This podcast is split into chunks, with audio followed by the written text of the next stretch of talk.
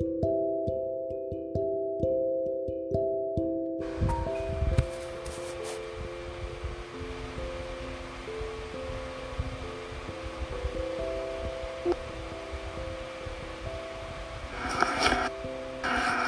A pandemia provocou uma explosão de estudos e reflexões por parte de vários filósofos, sociólogos e cientistas sociais com grande destaque no mainstream teórico contemporâneo.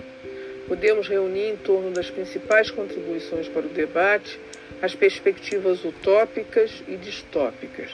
Sob o ponto de vista performativo, os dois caminhos revelam não apenas um esforço analítico, mas uma efetiva disputa capaz de influenciar o modelo de sociedade pós-pandemia. A história da humanidade sempre foi marcada por contradições, paradoxos, complexidades, momentos de barbárie, guerras e epidemias. No século XX, por exemplo, podemos citar o Holocausto, inúmeras guerras étnicas, variadas de forma de discriminação, muito derramamento de sangue e epidemias diversas num contexto de alternância entre avanços e retrocessos. Essas sucessivas crises da civilização que marcaram a humanidade estão refletidas na problemática dos tempos atuais, afetando significativamente a presente geração, quiçá as futuras, principalmente diante da emergência de uma realidade pandêmica com a qual estamos vivendo. Mas afinal, como compreender e interpretar a realidade e os interesses em disputa nesses tempos de pandemia? É possível um mundo melhor, mais justo, igualitário? Que tipo de sociedade teremos? A sociedade pós-pandemia será informada por valores solidários ou individualistas? Como podemos perceber, o momento é de grande incerteza, de medo e insegurança. Esse novo momento possui, assim, uma identidade própria e parece caminhar para a fragmentação ou desfragmentação de conceitos, ideias, de refundação da própria agenda do conhecimento. E nesse sentido, o mundo passa por um processo de intensa transformação, com um potencial de afetar um imenso contingente da população do mundo.